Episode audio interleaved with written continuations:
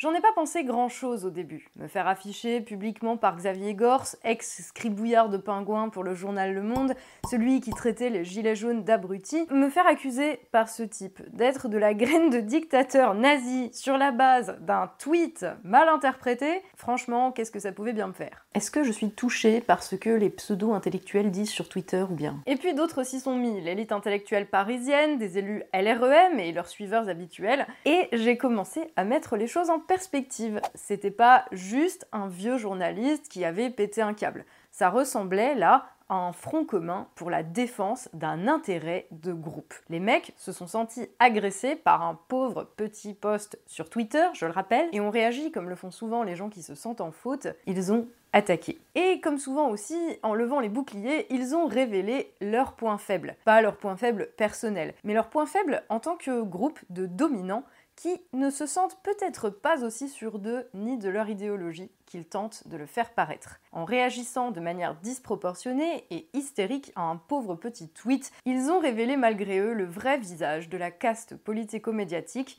les intérêts qu'elle sert au-delà de son petit théâtre d'opposition surjoué, et surtout sa plus grande peur. Et je me suis dit que ça aurait été vraiment dommage de ne pas vous en faire profiter. Soyez les bienvenus dans cette vidéo, je suis Tatiana Ventose et aujourd'hui on va parler du point faible de la nouvelle classe dominante.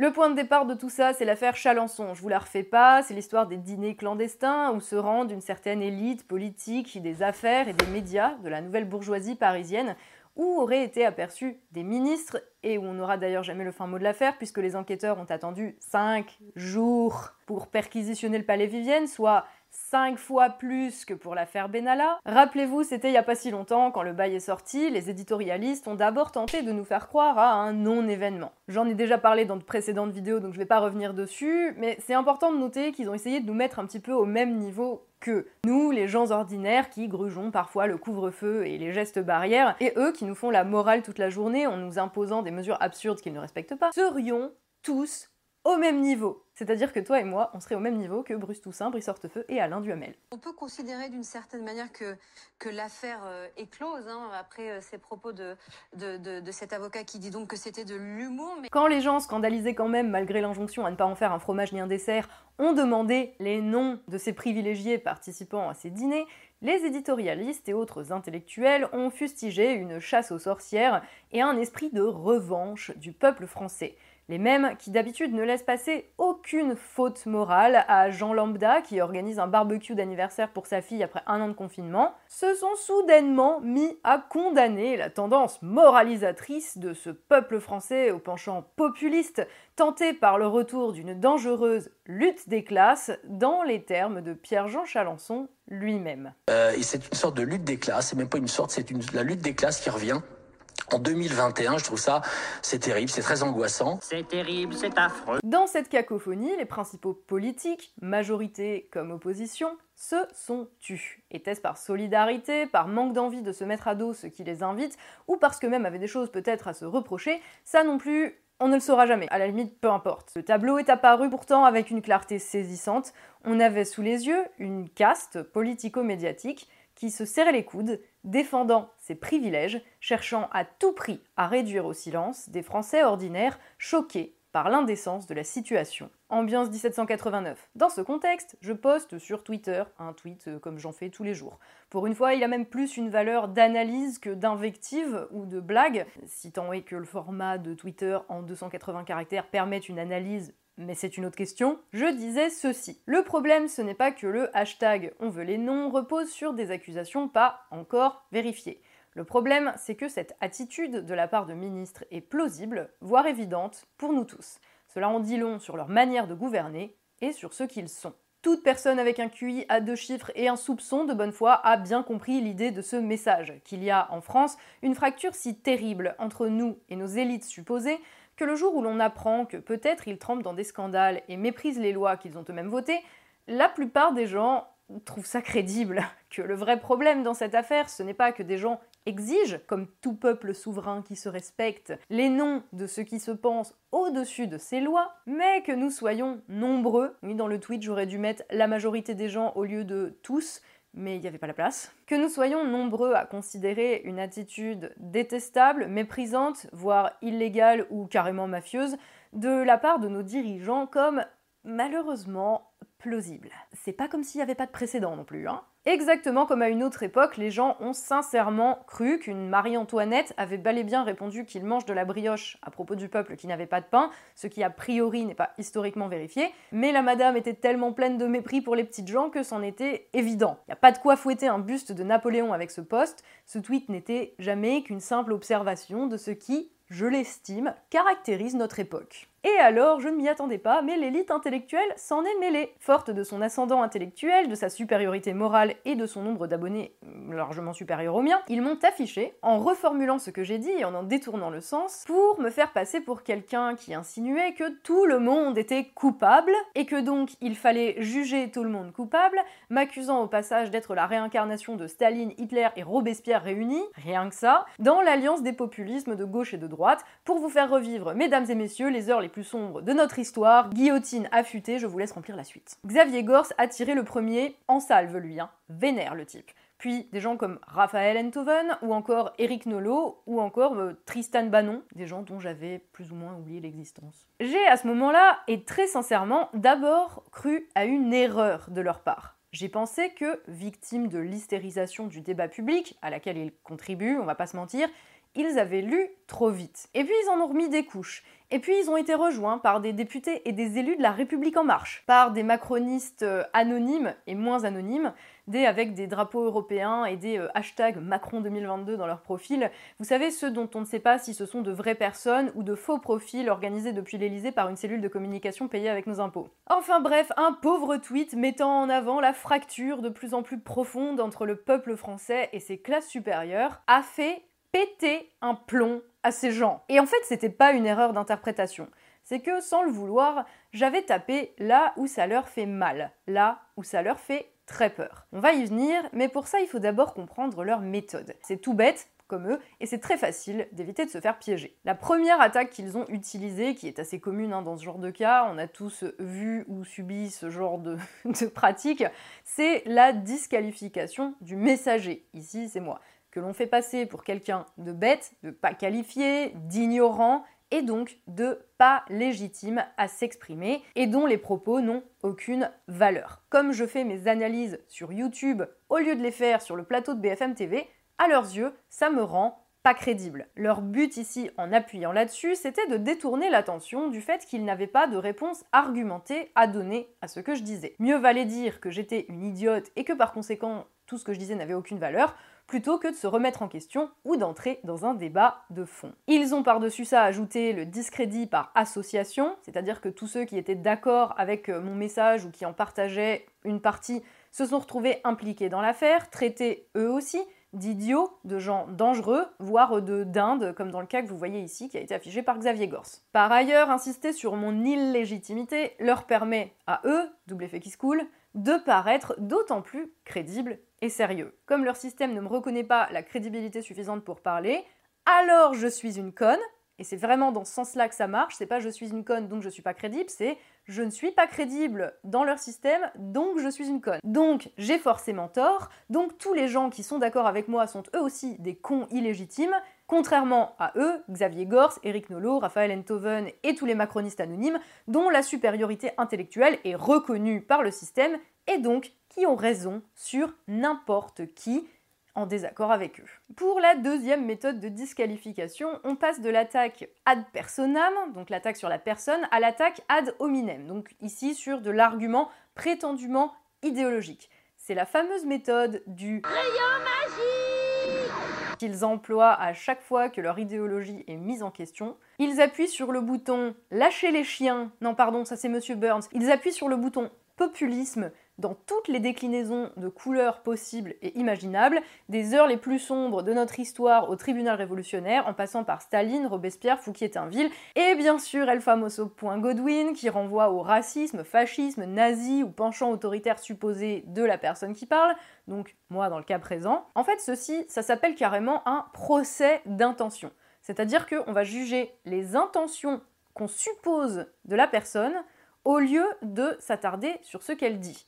D'ailleurs, si vous regardez, c'est exactement l'inverse de la justice, parce que dans la justice, on juge les actes, on juge les faits, on ne juge pas les idées de la personne. Imaginez les conséquences si on était jugé pour nos pensées et nos intentions, ou en tout cas les pensées et les intentions que certains pensent qu'on peut avoir, au lieu d'être jugé pour nos actes, pour ce qui est réel. Je te laisse 20 secondes là pour imaginer l'enfer que ça peut devenir, et puis on va revenir au sujet.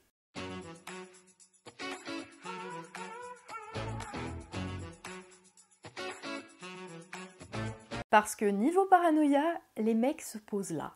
Je sais pas si vous vous rendez bien compte, mais leurs tweets sont en mode ça en dit long sur ce qu'elle fera si elle arrive au pouvoir demain. Elles sont légion. C'est des grands malades, les gars. Ils feraient pas partie de l'élite intellectuelle. En vrai, ces mecs, on, les ferait enfermer. Hein. Et le but de cette pratique du procès d'intention, c'est de renverser l'accusation. C'est ce qu'on appelle une inversion accusatoire, littéralement. Leur objectif, c'est de me mettre, moi, face à leur tribunal pour être jugé, en gros, pour fascisme supposé, donc une faute de pensée qu'ils sont convaincus que j'ai, ils pensent que j'ai une idéologie fasciste, hein, ces gens-là, et me juger pour ce que je ferais peut-être demain si d'aventure c'est moi qui dois décider si on leur coupe la tête ou pas. Donc là, en fait, les mecs sont en train, bah, je vais pas dire lyncher parce que ça a un vrai sens euh, physique, tu vois, mais ils sont en train de m'afficher publiquement pour un truc qui n'est ni réel, ni présent, ni même, on va se le dire franchement, probable. Mais de cette manière, ils espèrent que je vais me sentir obligée de m'en défendre, de dire mais non, je ne suis pas fasciste, enfin Et hop, ni vu ni connu, le débat change. On passe de la rupture entre les élites et le peuple français, qui est le sujet que j'ai amené de base,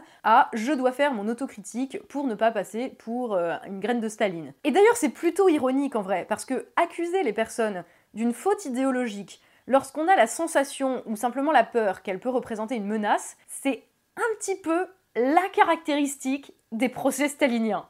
Alors dans ces cas-là, comment est-ce qu'on évite de se faire piéger? Bien sûr, il faut absolument rester sur la question de fond et ne pas se laisser embarquer dans un procès kafkaïen fumeux où de toute façon tu auras tort parce que les mecs ont décidé que tu pensais de travers.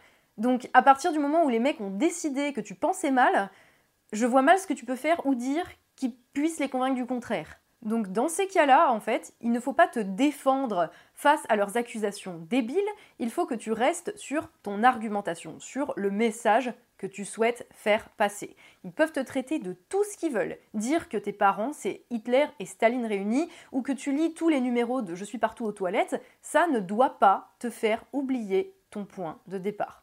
Parce qu'en attendant, sur les centaines de tweets postés pour dire que je suis une grosse facho, il n'y en a pas un qui a été capable de démonter ou de contredire même ce que je disais à la base. Pas un qui a répondu sur le fond. Ceux qui, en revanche, ont répondu par des arguments, ce sont les gens qui ont bien vu leur tentative de dévier le débat et qui ont tenté d'expliquer à ces personnes, j'ai envie de dire ces intellectuels, mais ça devient de plus en plus difficile quand même, donc de, leur expliquer qu'ils avaient mal interprété mon propos et que euh, le fond du débat que j'amenais, en fait, c'était bel et bien la fracture entre les Français et leur élite. Au passage, merci à tous ceux qui ont fait ça, parce que vous êtes bien plus digne d'être l'élite intellectuelle de ce pays que des vieux journaleux complotistes qui se laissent aller à leurs plus bas instincts tout en fustigeant le populisme. Merci de relever le niveau. Sans déconner, vu nos élites, on en a besoin. Et en vérité, ceux-ci révèlent, sans qu'ils ne le veuillent, leur peur la plus profonde.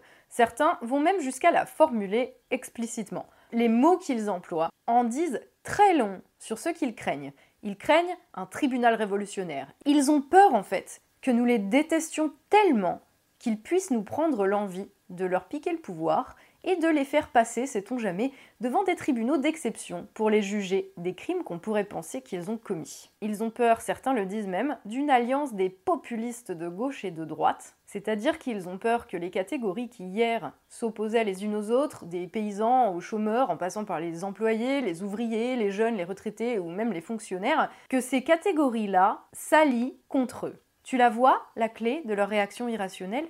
La pensée même que des gens qu'ils ont contribué à diviser depuis des décennies, à monter les uns contre les autres, puissent s'allier, ça leur colle des sueurs froides et une véritable terreur. Attention, j'ai dit terreur, c'est trop comme Robespierre. Ils ont peur parce que l'alliance de la majorité des gens pourrait venir mettre un coup d'arrêt à leur fuite en avant idéologique et à leur petit train-train. C'est pour la même raison qu'ils étaient complètement hystériques au lendemain de la victoire de Trump, au lendemain du vote du Brexit. C'est pour ça qu'ils étaient terrifiés par euh, le début du mouvement des Gilets jaunes quand les gens se réunissaient sur les ronds-points, parce qu'ils n'arrivaient pas à mettre ces gens dans les petites cases dans lesquelles ils les mettent habituellement, la gauche, la droite, les populistes, les progressistes. Comme ils ne comprennent pas, mais qu'ils comprennent bien qu'au fond, il y a un truc qui, qui, joue pas en leur faveur, tu vois, ben ils se sentent menacés, ils ragent, et ils deviennent complètement hystériques parce qu'ils savent que le dépassement de ces étiquettes qu'ils ont inventées eux, qui nous ont collées eux,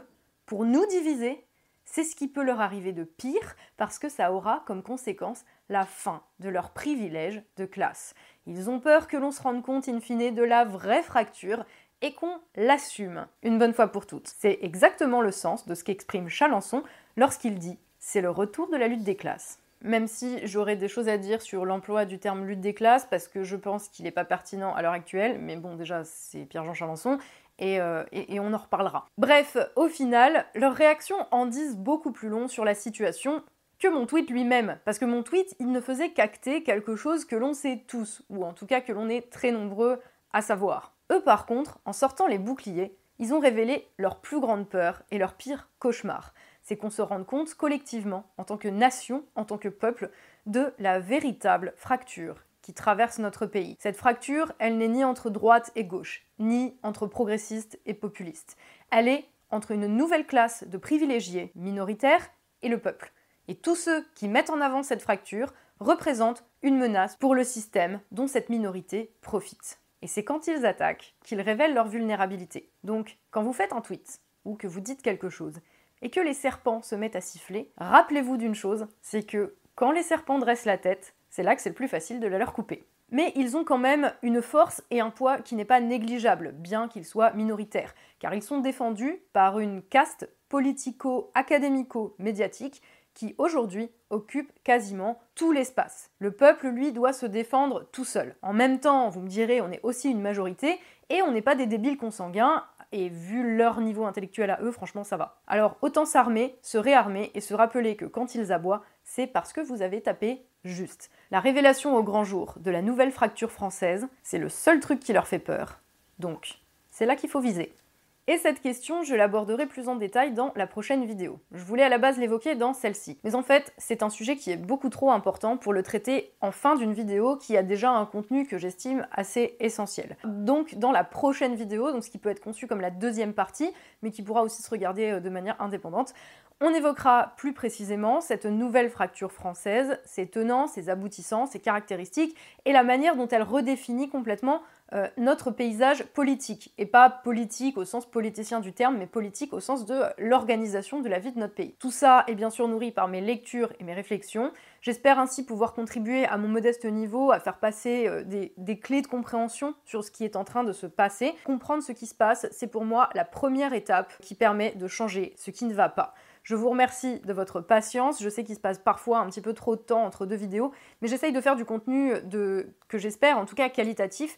Et la qualité, c'est comme tout, ça a un prix en temps et en énergie, que je suis d'ailleurs très très heureuse de pouvoir dédier à la réflexion, l'écriture et la réalisation de ces vidéos. Je vous remercie donc d'être là quand les vidéos sortent. Je vous remercie du niveau et de la qualité de vos débats et de vos commentaires et de vos interactions, que ce soit sur YouTube aussi bien que sur les autres réseaux sociaux. Euh, d'ailleurs, vous pouvez euh, vous remercier vous-même et vous remercier les uns les autres d'élever le débat par rapport à la télé et aux médias actuels, sachant qu'en faisant cela, vous contribuez non seulement à votre propre entraînement, votre propre réarmement intellectuel, mais aussi à l'élévation de la société tout entière. Alors, merci pour vous, Merci pour nous, merci pour ce pays qui nous fait très mal en ce moment, mais qui n'est perdu que pour les défaitistes et pour les gens qui ont un autre patrimoine sur lequel se rabattre. Un remerciement tout particulier aux tipeurs qui me permettent de faire ce travail en toute indépendance et sans avoir à lécher les bottes de producteurs d'entertainment euh, télévisé et à vous vendre des compléments alimentaires et autres shampoings en début de vidéo comme si vous n'étiez que des vulgaires consommateurs de vidéos,